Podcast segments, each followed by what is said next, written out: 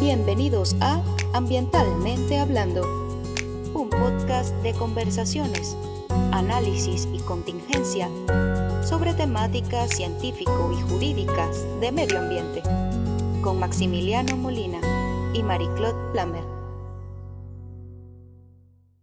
Bienvenidos y bienvenidas a un nuevo episodio de Ambientalmente Hablando, Derecho y Ciencia. Bueno, ¿cómo estás, Marie-Claude?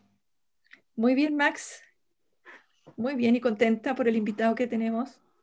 Muy bien. Bueno, hoy vamos a hablar em, desde un, enfoque diferente del que hemos hablado antes, de conservación ambiental, pero enfocada o con algún énfasis mayor en lo que es conservación marina.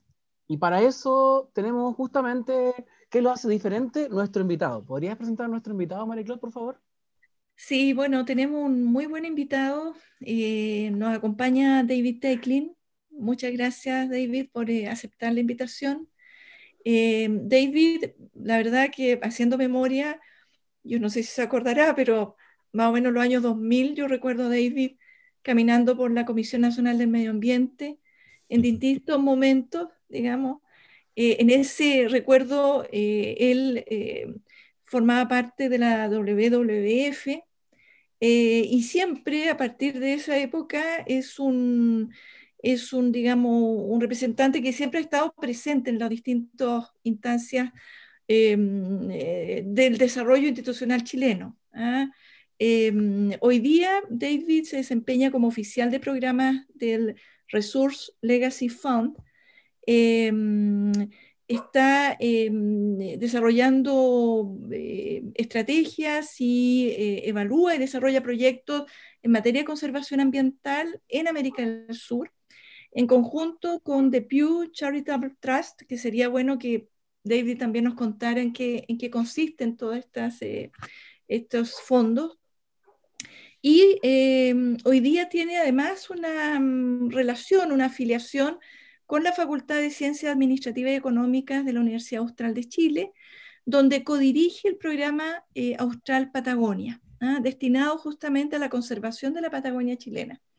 Esto es una parte bien fotográfica de todo el currículum de David en materia de conservación y eh, en su relación con Chile. Entonces, la verdad, es un placer poder tener esta conversación y además Em, conocer, yo creo que en forma distinta como hemos eh, tenido los podcasts anteriores, donde vamos a poder conversar con alguien que ha estado 100% eh, en, en, la vereda del frente, digamos, de la institucionalidad, buscando la institucionalidad eh, para desarrollar programas y proyectos. Y probablemente en su espacio, David promovió y logró también que se llevaran a cabo varias, digamos, eh, eh, varias protecciones, ¿no? varias figuras de protección en particular dentro del espacio marino.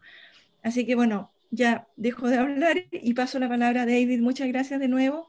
Y, mm, y si tú nos pudieses contar un poco eh, estas, estas, digamos, relaciones que tienes con distintos fondos y en particular, ¿por qué la relación con la Facultad de Ciencias Económicas de la Universidad Austral? Me llamó la atención que este programa de conservación esté vinculada a, esa facultad, digamos, eh, más que a otras, ¿ah? dentro de la, eh, Universidad Austral de Chile. Bien, bueno, eh, un gusto estar aquí con, Max y marie Muchas gracias por crear el espacio para conversar. Y sí, me acuerdo el, de, de, ti, marie cuando, como dice, estaba em, recién buscando como la institucionalidad ambiental en mis primeros años de trabajo en Chile. Y um, yo llegué a Chile al final de los noventas eh, y me dediqué varios años, casi una década, a la creación de la, del programa de WWF para Chile. Ah, y después de eso em, volví a hacer un doctorado en geografía y cuando terminé el doctorado ahí regresé a Chile em, y, empecé a trabajar con esta red que, que, tú mencionas. Y sería un poco largo y difícil de explicar todas las conexiones y, cómo funciona la red. No las voy a, voy a tratar de no aburrirlos con eso. Pero em, tenemos un proyecto en la Universidad Austral, en, en, la Facultad de Ciencias Administrativas y Económicas, en parte porque ese es como un nodo coordinador de, de distintos grupos, em, porque queríamos armar un proyecto interdisciplinario eh, donde hay, hay, socios fuertes, especialmente en la Facultad de Ciencias, pero también en antropología y otras áreas de la universidad. Y ese de alguna manera ha sido, y creo que mi parte de mi nicho o, esfuerzo de hacer un aporte en, en, los distintos veredas o frentes es como un rol de coordinación, de buscar articular esfuerzos, buscar alianzas. Y, y, en parte hasta ha sido como alianzas entre organizaciones con base internacional o en Estados Unidos y en Chile. Entonces, este empezó con el WWF y ahora eh, trabajo principalmente en alianza con la Fundación Pew, que mencionaste, que es una, una fundación norteamericana que data como de la creación de las fundaciones grandes, eh, en, conocido de Estados Unidos como la Fundación Ford, que muchos años trabajó en Chile, o la Fundación MacArthur, etc. Pero la Fundación Pew después se transformó en como una organización eh, civil, ¿verdad? Que, que, opera programas, además de ese trabajo filantrópico. Y uno de esos programas ahora, desde el año 2016, está centrado en la Patagonia de Chile. Ah, mira qué interesante. Yo vamos a ir directo al, mm. al, al grano. Te voy a hacer una pregunta. ¿Por qué es tan difícil en Chile hacer conservación? Bueno, yo diría, si uno mira 20 años atrás, yo creo que era mucho más difícil. Ya. Entonces yo... Eh, ha cambiado? Creo que en los 90 y al inicio de los 2000 eh, era, era un momento, o sea, ambientalmente Chile era otro país, muy, muy distinto.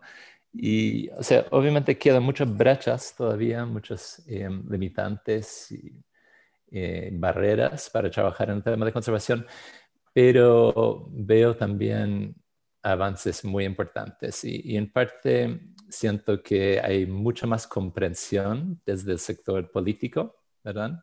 Si uno mira a fines de los noventas, casi transversalmente en el mundo político había incomprensión del tema ambiental. Eh, no era que había un sector en contra o problemático, era para mí era un problema transversal. Y, y, hoy en día, o sea, falta mucho, pero en el sector político yo diría que transversalmente se puede encontrar gente que entiende y le interesa también. Entonces, es, sería eh, parte de la respuesta. Sí, David, claro, yo coincido, digamos, en la transversal, es decir, que hay hoy día mayor conciencia, ¿no? Eh, y, y, eso ha permeado el poder político y por lo tanto ha permitido probablemente avanzar en ciertas, en ciertas digamos, regulaciones, al menos.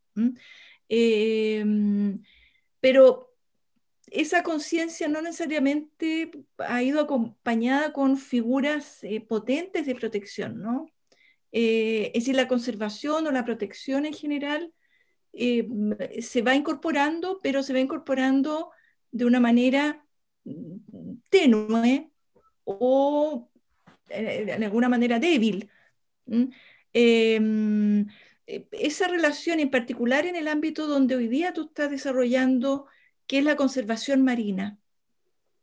¿Cómo, ¿Cómo, ves ahí la relación entre las distintas figuras que hoy día existen, que las podríamos repasar, em, y eh, cómo, cómo, se van, digamos, eh, aplicando en la, hoy día en la, la práctica. ¿ah? Eh, ¿Son efectivas o no?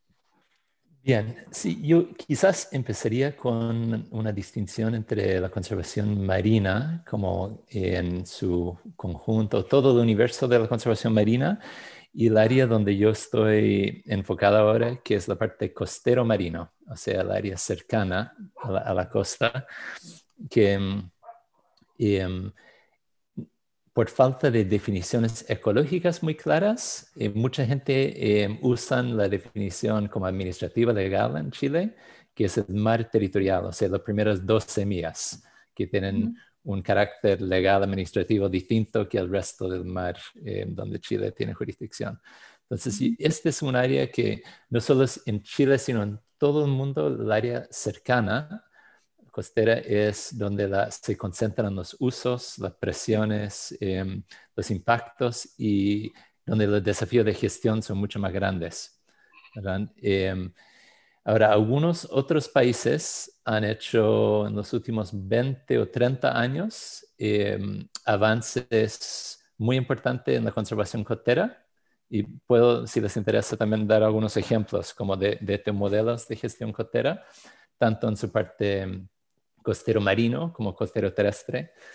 Eh, pero en Chile em, tenemos una serie de em, precariedades o, brechas históricas. Entonces, uno de ellos que destacaría es la institucionalidad ambiental. La verdad, no tiene una, ¿cómo decirlo? Como una, un sector o una área propia costera. O sea, la, la, gestión de la costa quedó un poco como en tierra de nadie en términos ambientales.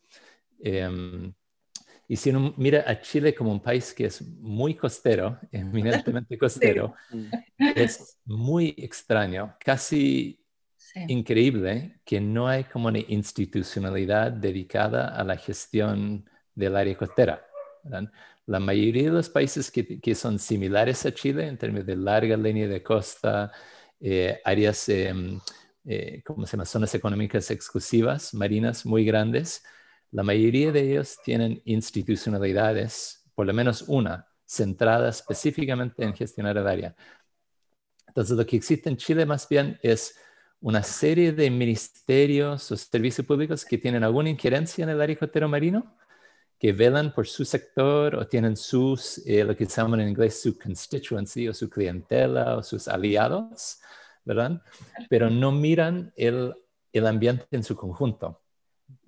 ¿verdad? Entonces, em, hay, una, un ejemplo y, bueno, quizás estoy llegando ya a, a como temas muy específicos, pero para ser, para ser em, concreto, Siempre me gustaría ilustrar el problema con el área marino eh, alrededor de la isla grande de Chiloé, ¿verdad? que mucha gente ha visitado, que es muy, muy apreciado en Chile, yo diría.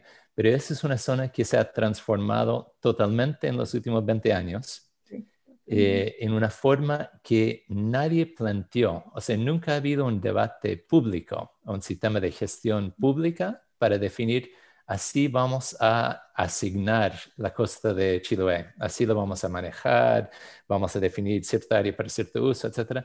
Este nunca ocurrió. Entonces ha habido una especie de asignación o zonificación del área de facto que ocurre por leyes sectoriales.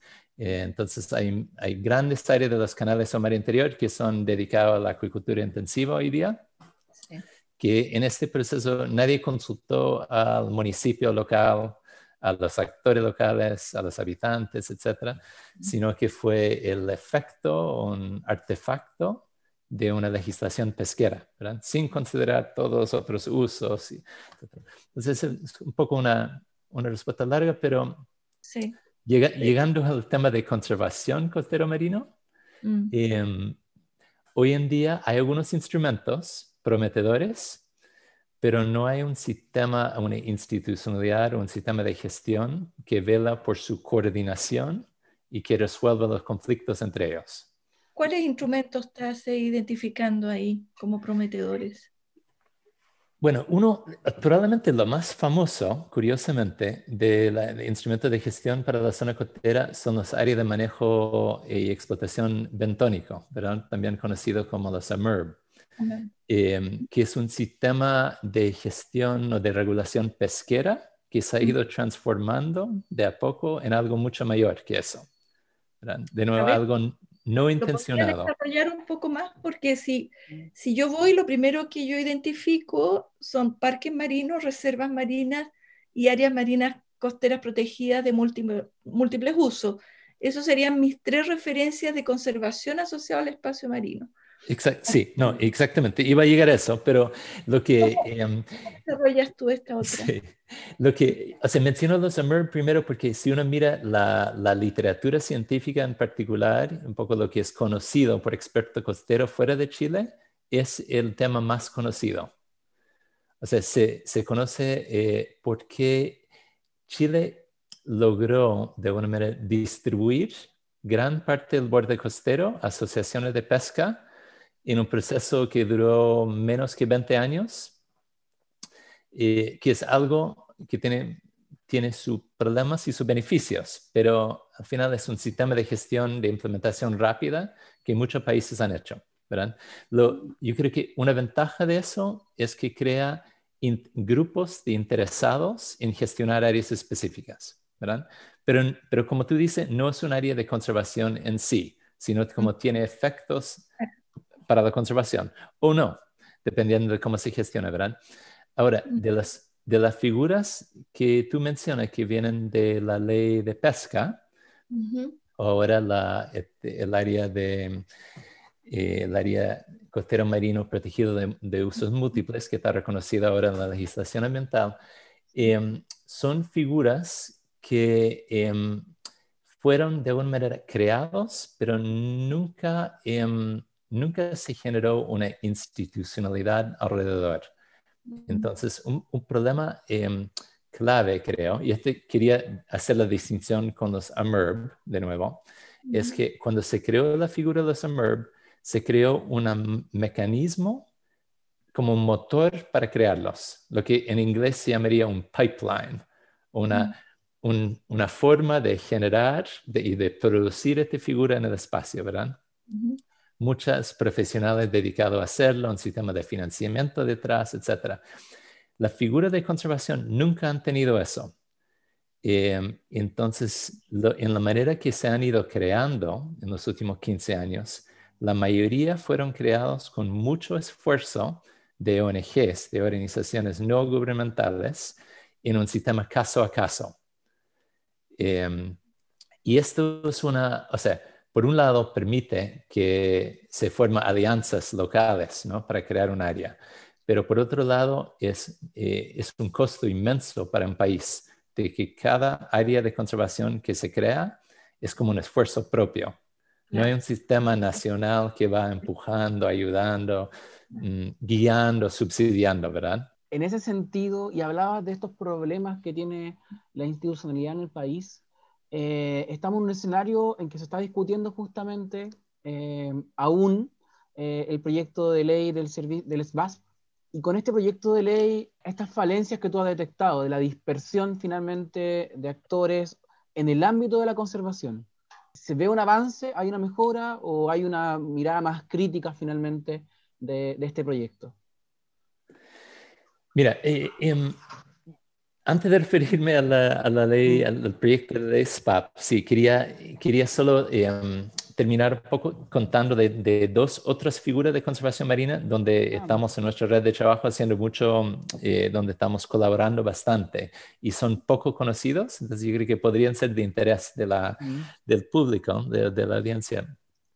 Y uno es eh, una situación particular de la Patagonia chilena, donde se centra nuestro, nuestro proyecto, que es... Em, eh, los parques nacionales y reservas nacionales grandes de la Patagonia, muchos em, ocupan áreas, ocupan áreas eh, archipelágicas, ¿verdad? De la cadena de islas de la Patagonia. Y, el resultado de eso es que tienen, además de las islas terrestres, cubren áreas marinas importantes. Em, esto ha sido muy poco reconocido, pero acabamos de terminar un análisis que va a salir eh, publicado en un par de meses más, que compara la cobertura de protección en distintas figuras o formas de protección. Y descubrimos que lo más importante en la región patagónica es justamente los parques nacionales y las reservas nacionales. Eh, entonces, bueno, como ustedes eh, saben, eh, estos parques y reservas son gestionados por la Corporación Nacional Forestal, la, CONAF, que la mayoría de la gente asocian con temas de bosques y de tierra, pocos, pocos con el mar, ¿verdad? Pero resulta que ahora ellos tienen el potencial de ser como los cuidadores principales del mar patagónico, ¿verdad? La CONAF. Entonces, algo inesperado para muchos, pero la verdad es una oportunidad tremenda porque este es un área que ya existe como legalmente protegido. Lo que falta ahora son los recursos y la capacidad para gestionarlo, para asegurar. Ya. Una pregunta. Vamos a un caso, vamos a, digamos, en este contexto del, proyecto Patagonia, entonces, lo que yo entiendo es que hay, digamos, grandes, ¿no sé, extensiones de, parques nacionales en la Patagonia, eh, y que estos, estos parques eh, eh, incorporan, digamos, porciones de mar o porciones de, digamos, de agua, no sé cómo llamarlo, en sus delimitaciones. Y ahí también se planteó en algún momento toda una discusión si había o no competencia por parte del órgano que dictaba o declaraba estas, estas eh, parques nacionales para entender que comprendía estos espacios de mar o de, de agua. Por eso hay una norma creo que hay una norma 35 de la ley 1300, ¿no? Que indica que todas las eh, porciones de agua que forman parte del, de, un parque se, entiende que eh, lo integra, ¿no? Exactamente. Está así Exactamente. cambiar en su momento. Eso es un mm. tema que se ha ido aclarando con el tiempo, porque mm. como tú dices, María Clara, hubo em, disputas entre servicios públicos, ¿verdad? Históricamente, pero afortunadamente con la, em, la reforma de la Ley de Base del Medio Ambiente en 2010 se aclaró y también está ahora fue aclarado en la última reforma de la Ley de Pesca y Acuicultura en materia de acuicultura. ¿Ya? Em, y por fin la, la Contraloría Nacional en el año 2011 y después de nuevo en el año 2013 em, emitió dictámenes muy claras ¿verdad? y muy como definitivas de que estas porciones de mar pertenecen a los parques y por lo tanto eh, toda la, la reglamentación, las normas que aplican a los parques, incluyendo la Convención de Washington, que es la más importante, mm. aplican también a la porción marina. Por lo tanto, por ejemplo, no debería haber eh, instalación de centro de salmonicultura dentro de un parque nacional. Claro, ahí aplican la, la, prohibición de la ley de pesca, ¿no? Asociada a parques, eh, a parques, bueno, bueno, en este caso sería, claro, de, declaraciones de parque nacional no de parque marino, parque nacional. Sí, sí, correcto. Y, y, eso es una, o sea, habiendo despejado estas como dudas legales alrededor, ahora está el gran desafío de hacer real que estos sean parques nacionales marinos, además de terrestres. Además. Mira, Además, Es decir, una, eh, dos figuras eh, unidas, digamos, complementarias. Y, la verdad es una, es una situación que se ve en, muchos otros países, pero creo que a la escala de Chile es muy inusual. Entonces Chile tiene una oportunidad de generar un sistema de conservación marino terrestre integrado eh, que pocos países tienen este, e, e, este potencial. Pero tengo una... quedé con la ah, duda y es que quedé con la duda con esto que me acabas, que acabas de mencionar. ¿Cuál sería el beneficio de esta superposición de figuras? ¿Por qué sería interesante añadir a esa porción marina la categoría de parque marino? Em, bueno, no solo porque, o sea, no solo es interesante, sino ya existe, ¿verdad? Es la realidad que tenemos. Entonces, la, gracia es que si uno mira em, desde las figuras convencionales de la ley de pesca y los áreas marinas costeras de, protegidas de uso múltiple, ¿verdad? Los AMCPs, si uno solo suma esta superficie en la Patagonia, eh, tenemos más o menos 5% protegido, mirando el área costera, ¿verdad? 5-6%. Eh, y está protegido en este fragmento chiquitito desconectados, ¿verdad? Entonces, en términos funcionales para proteger los ecosistemas de la Patagonia, es totalmente insuficiente, mm. ¿verdad? Es un aporte eh, mínima, mínima a lo que se requiere. Pero si se agrega estas otras figuras, incluyendo los parques nacionales, ya se puede empezar a visualizar un sistema interconectado costero marino eh, que además va desde la parte más al sur de la Patagonia, desde Cabo de Hornos, hasta las Huaytecas. Entonces cubre todo este rango latitudinal con las distintas especies asociadas. Perfecto. Claro. Sí. Ahora, eh, no sé si la, mm, a ver, porque la protección marina hoy día, claro, la, mayor protección o conservación está orientada en nuestro país en la Patagonia o en, el sur de Chile, ¿no? Para plantearlo. Eh, por lo tanto, se, indica que si bien ha avanzado en conservación o en protección, ¿ah? esta es, no es representativa, em, quedando grandes espacios, digamos, sin una protección efectiva, y además lo poco, lo que hay de protección em, es eh, más bien una protección de papel y em, falta entonces la, eh, la digamos, lograr una protección efectiva.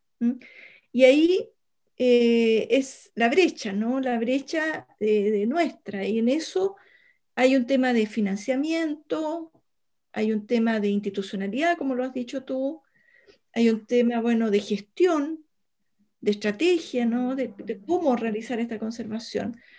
Entonces, claro, nosotros yo creo que hemos avanzado, hay figuras, grandes porciones de conservación, eh, ¿no es cierto?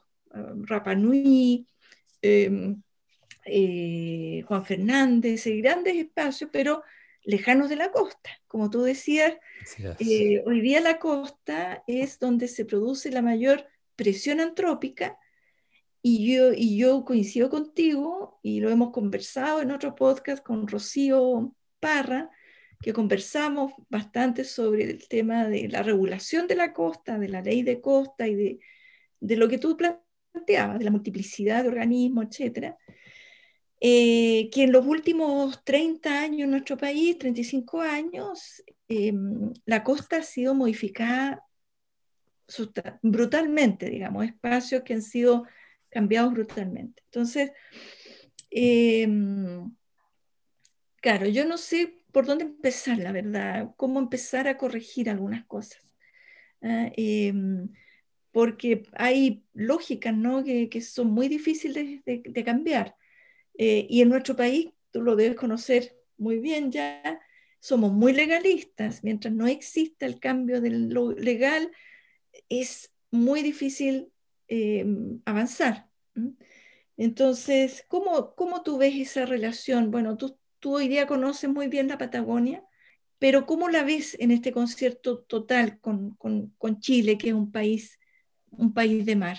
Y, um, lo que tú planteas es muy cierto, de que hay, un, hay una situación con la área costera marina que hay tantos problemas y hay una crisis realmente grave em, a nivel ecosistémica.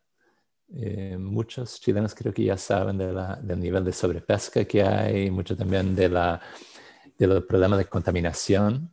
Quizás no, mucha gente no han podido salir al mar patagónico, ¿verdad? Para verlo en persona pero lo que se ven todos los días nuestros investigadores es, eh, es grave en términos de contaminación eh, por plásticos, em, por residuos que vienen del centro de, de cultivo de salmones, etc.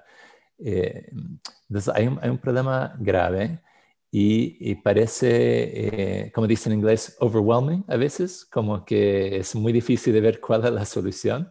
Entonces yo quisiera proponer una solución a multinivel. ¿verdad? Yo creo que no hay, no hay un solo como bala de plata, ¿verdad? Para, para lograr esto. Pero lo que, lo que sugiero em, y donde estamos trabajando nuestra red es, por un lado, en em, falta generar un sistema de gestión costera con su propia institucionalidad, con su propia ley, ¿verdad? Falta una ley de costas que genera un subsecretario, un ministerio, una agencia nacional, no sé exactamente ahora, hay muchas eh, distintas formas en debate, pero una entidad a cargo de velar por la sustentabilidad y la conservación de la zona costera.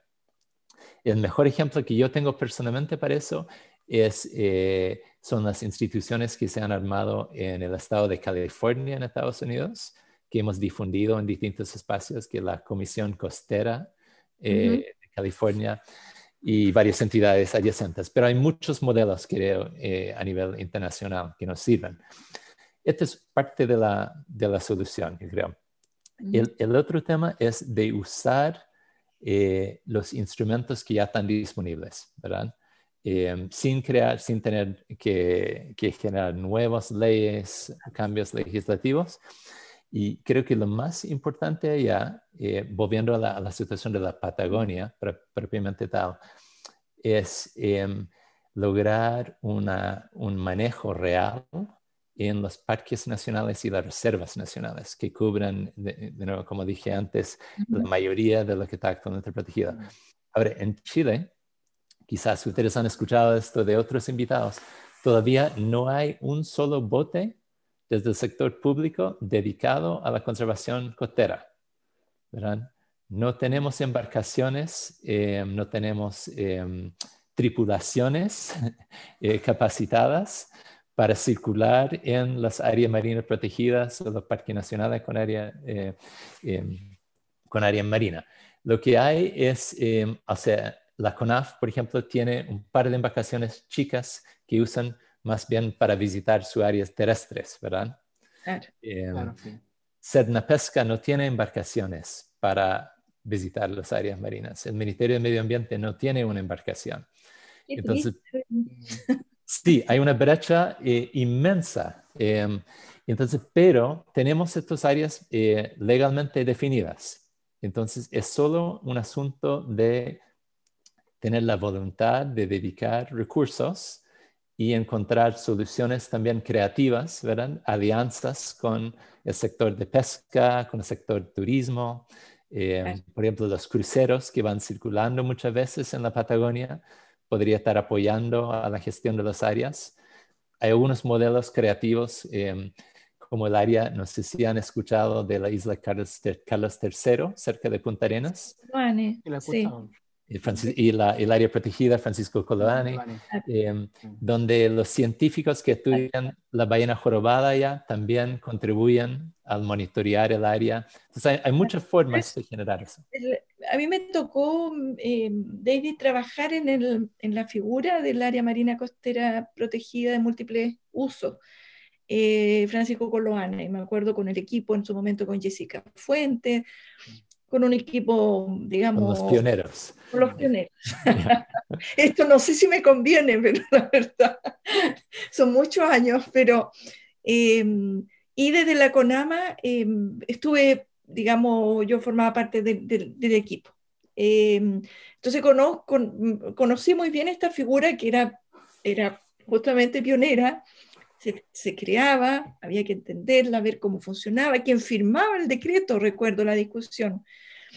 Em, y el sentido del objeto era esta relación ¿no? entre sustentabilidad, buscar eh, protección, pero no en una figura de conservación pura, como yo podría llevarla a un parque, Em, pero permitir esta, esta difícil combinación ¿no? entre desarrollo económico, de actividades económicas compatibles con los objetos de protección, que es, digamos, una forma que, que, que no es fácil conciliar.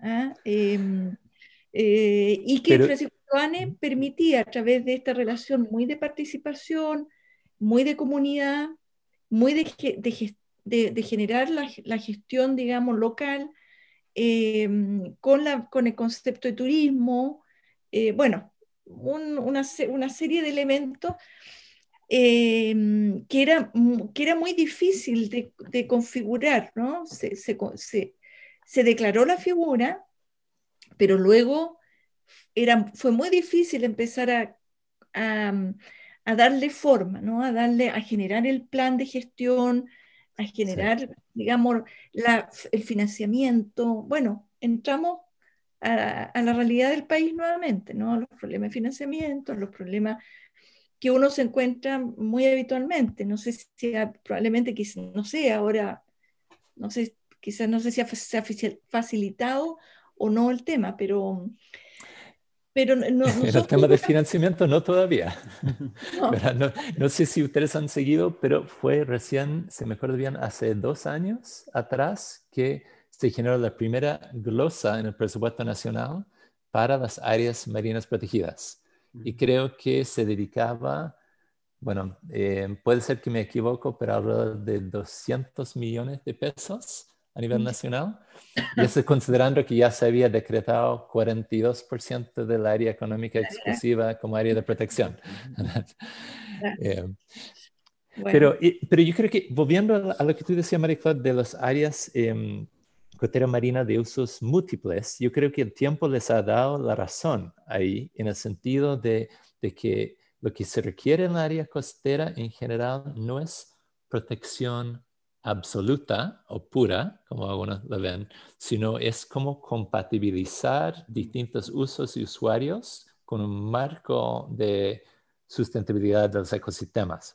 Yo creo que la gran mayoría de los actores de conservación marina van en esa dirección ahora. y, y, aquí me, me gustaría mencionar, eh, para después volver a los AMSPs, pero me gustaría mencionar otra figura que está en crecimiento, que tiene una lógica de una manera similar, que son los EMPOS, ¿verdad? de los espacios cotero marino de pueblos originarios. Y eso menciona, conociendo de que muchos, eh, los que escuchan van a decir, pero esto, eh, o sea, los que saben del tema de conservación, no son áreas protegidas, ¿verdad? No son áreas marinas protegidas. Y eso es, es cierto en términos eh, estrictamente legales, ¿verdad? pero en su legislación sí, hay, sí incluye em, ciertos requerimientos um, o orientaciones hacia la conservación y muchas de las organizaciones indígenas que están eh, persiguiendo ese, ese, mm. esa figura, ¿verdad? O tratando de generarlo, sí tienen fines de conservación. Entonces, gran parte de nuestro trabajo hoy en día está en asociación con eh, estas organizaciones indígenas locales que lideran propuestas en muchas áreas ahora. Em, y es algo así como un tercio del mar Patagónico. Mm. Em, y estamos apoyando estas iniciativas donde hay una, una, una especie de em, traslape de intereses, de áreas prioritarias para la conservación y organizaciones indígenas que proponen EMPOS con fines que, además de ser de, mantener sus usos consuetudinarios, también quieren conservar las especies presentes. Mm, em, y, pero solo menciono eso porque eh, de alguna manera tiene la misma lógica de los AMCPs en términos de, en términos de lograr la compatibilidad de los usos, ¿verdad? Ahora, yo creo que los EMPOS tienen algo interesante que no está en los AMCPs. Y eso es em, bueno, son, tienen dos cosas. Uno es que los eh, tienen em, lo que mencioné antes como el pipeline, que lamentablemente me falta el castellano para eso, pero es básicamente el sistema reglamentado para crearlos. O sea, hay, hay, todo un sistema muy claro de cómo se solicita, cómo se evalúa públicamente, cómo se designa. Esto nos falta para los AMCPs y las otras figuras, ¿verdad? Sí, sí, claro. Em, y segundo, eh, dan el liderazgo a las organizaciones locales. Entonces, ellos tienen la última palabra frente a las otras entidades, pero además hay un requerimiento específico de que ellos tienen que coordinar con los usuarios del área y en la medida de lo posible incorporar a todos los usuarios en acuerdos De, gestión.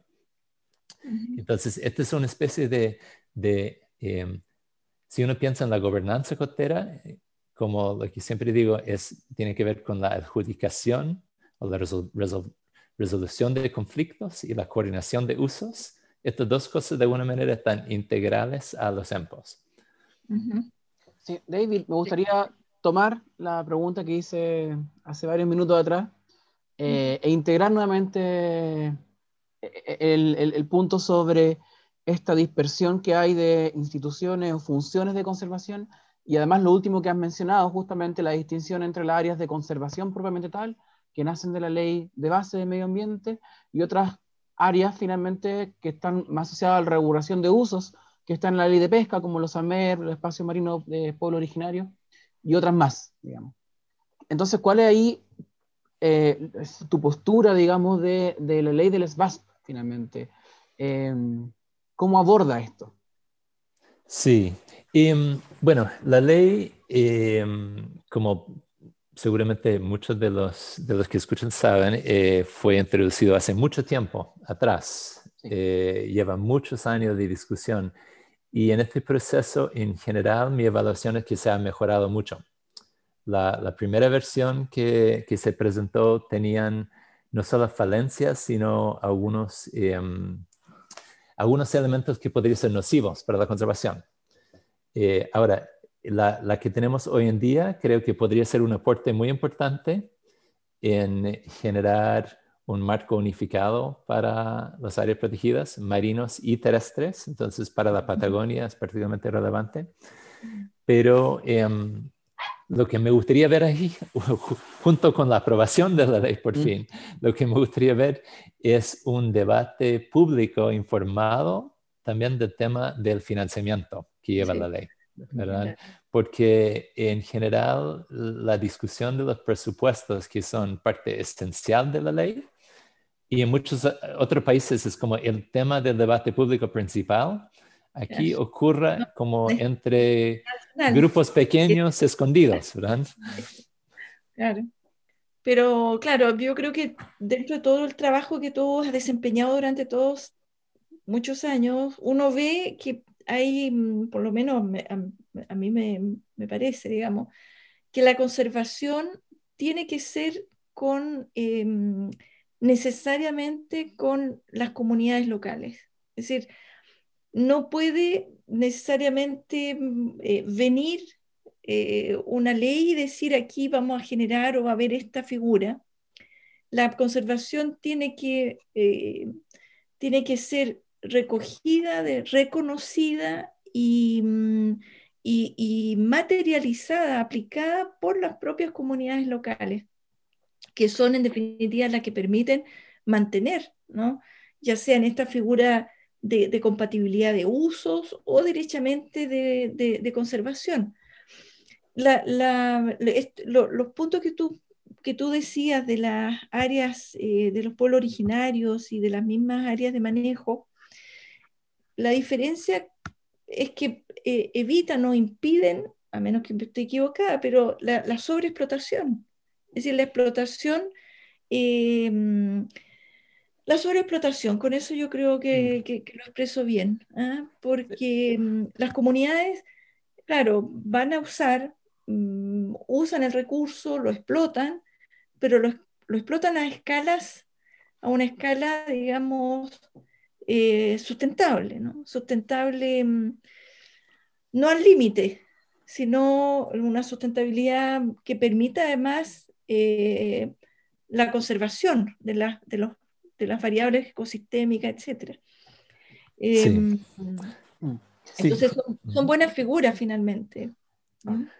Justamente sí, comparto lo que dices en el sentido de que mm, en el área costera no hay, o sea, no hay, no hay una, única solución y no hay una forma de reglamentar y resolver todo desde arriba, ¿verdad? Desde una ley o desde un solo servicio público o subsecretaría.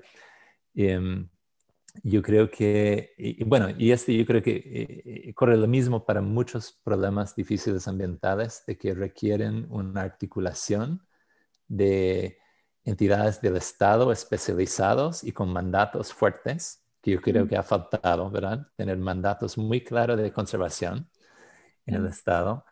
Y el sector de ONGs, que pueden llegar con un, una libertad de invención, de movimiento, de reunir recursos privados, etcétera, que no tiene el Estado, y las comunidades locales y usuarios. ¿verdad? Y juntando todos estos esfuerzos en una forma hay que buscar un círculo virtuoso. si, podría decir una cosa más, porque eh, que, me recordé ahora con eso, es, em, creo que desde el Estado también es muy importante que nuestros marcos legales para dar y se mejoran, por ejemplo, en la ley de costas o en la ley SFAP, en el sentido de em, generar un mandato, em, lo que se llaman ciencias sociales como un mandato constitucional, o sea, fundamental, que guía todo lo demás que sigue, eh, en el sentido de la obligación del Estado de conservar, ¿verdad? la obligación del Estado de asegurar la sustentabilidad y de que el Estado debería prestar herramientas a los ciudadanos para velar por eso también y para, monitorear, y para monitorear el propio Estado. ¿no? Entonces, mm. yo creo que, por ejemplo, si se mira em, los instrumentos que tenemos, se puede buscar siempre fórmulas y los abogados en Chile han hecho muchos avances en los últimos años en tratar de buscar los argumentos legales para avanzar la conservación, pero en general es un poco contracorriente porque nos ha faltado estos mandatos explícitos y claros. Me gustaría ver para el área costera en particular una ley que dice que está en el interés nacional eh, la conservación de los ambientes costeros para las actuales y futuras generaciones. Esto, hoy en día no tenemos esta herramienta. Me, gustó tu comentario porque creo que me deja la puerta abierta, que yo quería introducir un poco a la mirada de la conservación en uno de los instrumentos que más usados y quizás abusados de nuestro sistema ambiental, que es el CIA, el Sistema de Evaluación de Impacto Ambiental. ya, gran tema. Eh, sí, porque eh, al menos personalmente, eh, bueno, yo tenía estas discusiones también justamente, yo creo que ese mandato en que la conservación es tan importante como el desarrollo económico o el desarrollo social, para mí está, digamos, está en los distintos como políticas que se han dictado a lo largo del tiempo, en los compromisos internacionales que ha asumido Chile, pero bueno, en el CIA, digamos, es donde se materializan caso a caso esta, esta situación, digamos, de, donde tenemos que elegir si conservar, si hacer un uso intensivo, un uso, eh, digamos, em, sustentable, sostenible en el tiempo, participativo, en fin. Y ahí quería conocer tu opinión, David, justamente del de, ámbito de la conservación en el CIA. El CIA está resultando ser una herramienta útil, Em, tiene una mirada crítica, puede mejorar, en fin. ¿Qué, nos podrías decir al respecto? Sí, bueno, escribí un, artículo sobre el, CIA en Chile unos 10 años atrás, casi con algunos colegas, que ha resultado ser como uno de nuestros artículos más conocidos, em, sorprendentemente. Y una de las cosas que, bueno, comparamos el sistema en Chile con el sistema en Estados Unidos y en otros países de América Latina, ¿verdad? Em, el CIA eh, que tenemos en Chile sigue el modelo norteamericano, de una manera, como muchos países, de la, ley de base de Estados Unidos que se llama NEPA, o National Environmental Policy Act, es eh, de una manera genera un marco, pero en Chile eh, hay algunas eh, diferencias que hacen que la función del CIA sea totalmente distinta. Y entonces, este destacamos en, el artículo, o sea, sin meter en todos los detalles, quería mencionar un par de, problemas con el CIA.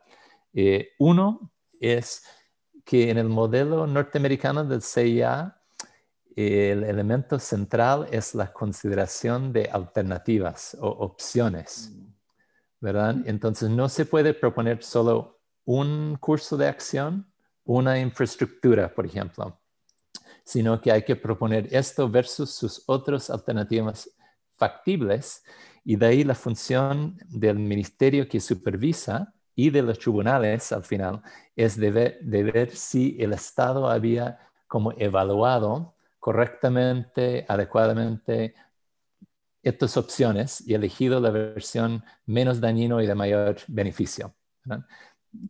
Ahora, el, CIA en Chile se presenta un curso de acción, se aprueba, eh, se rechaza o se pone condiciones. Eh, ahora, yo creo que el, el CIA ha mejorado muchísimo en los últimos, después de la reforma a la institucionalidad ambiental en, el 2010 con la creación del Ministerio de Medio Ambiente el Servicio y la, Superintendencia y los tribunales ambientales. Todo esto ha mejorado, eh, estamos años luz de lo que, lo que era la situación cuando llegué a Chile con, con la CONAMA. Eh, y todo eso es positivo, pero persiste este, esta deficiencia de lo que se conoce en las ciencias sociales como deliberación pública, ¿verdad? El CIA no ofrece un, un, espacio de deliberación pública.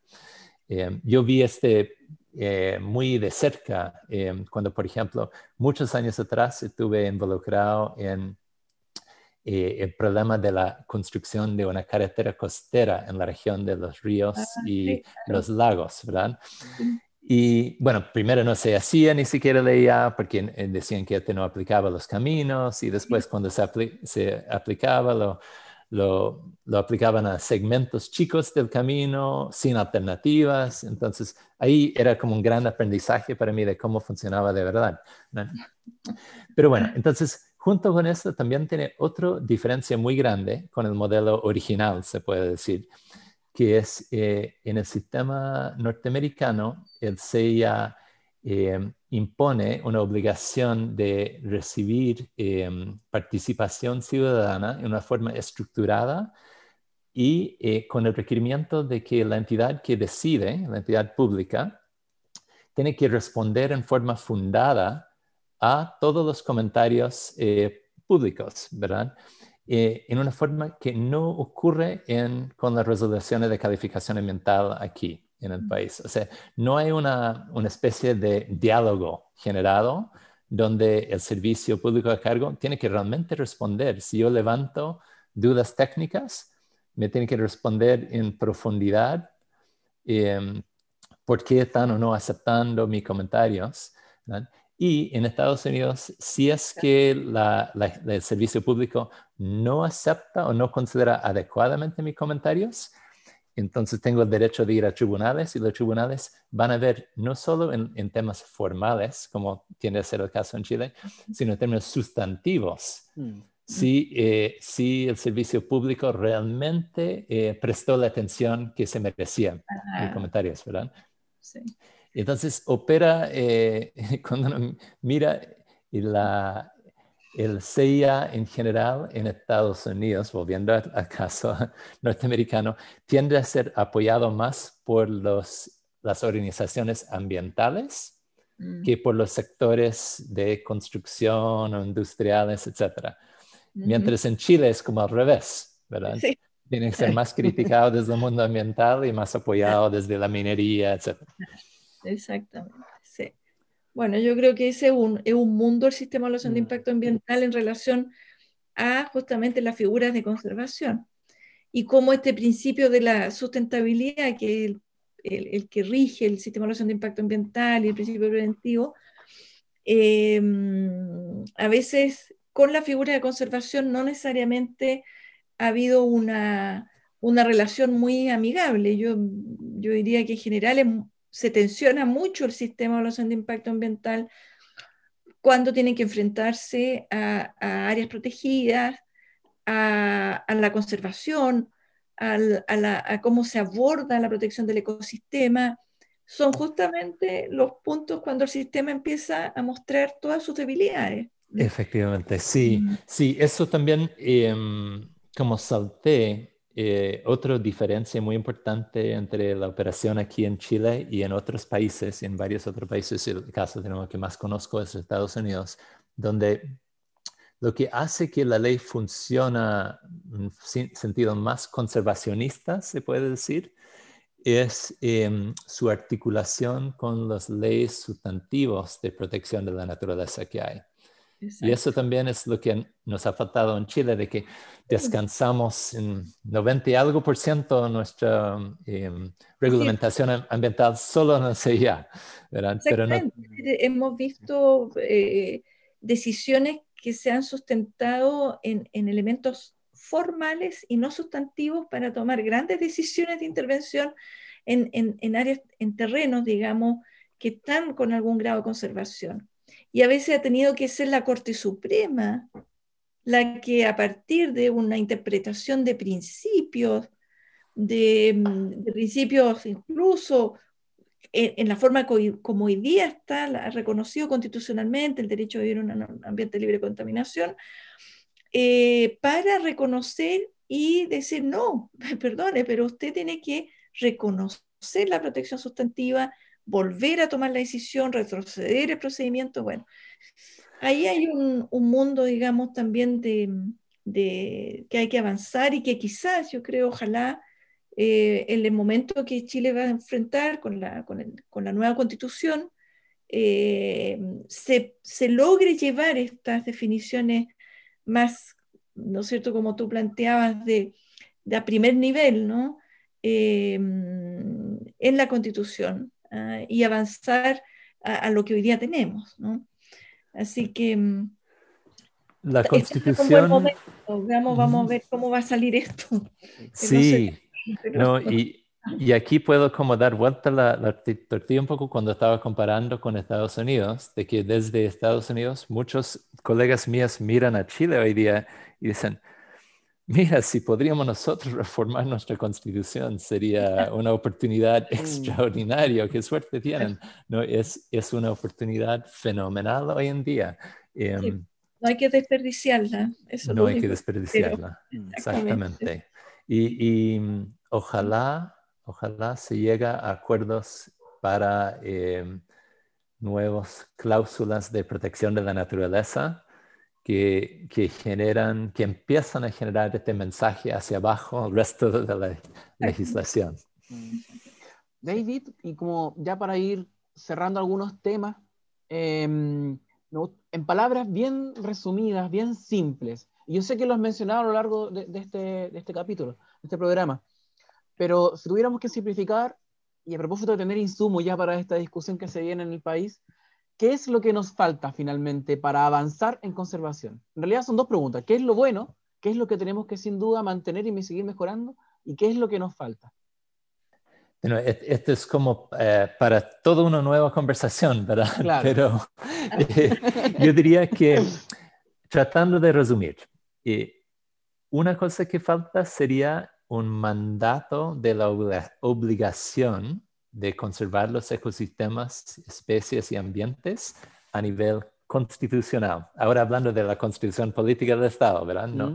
Em, esto sería un, daría pie para muchas de las otras acciones que hay que hacer. Entonces, yo creo que generando esta obligación del Estado de conservar, generando la idea de que es en el interés público de conservar, se empieza a equilibrar más los intereses Mm. Que nos ha, faltado históricamente el tema de conservación fue visto como muy menor en relación a las cosas que sí son reconocidas como de interés nacional, como desarrollo económico, etcétera, ¿verdad? Eh, entonces, de empezar a equilibrar esto un poquito sería un tremendo avance.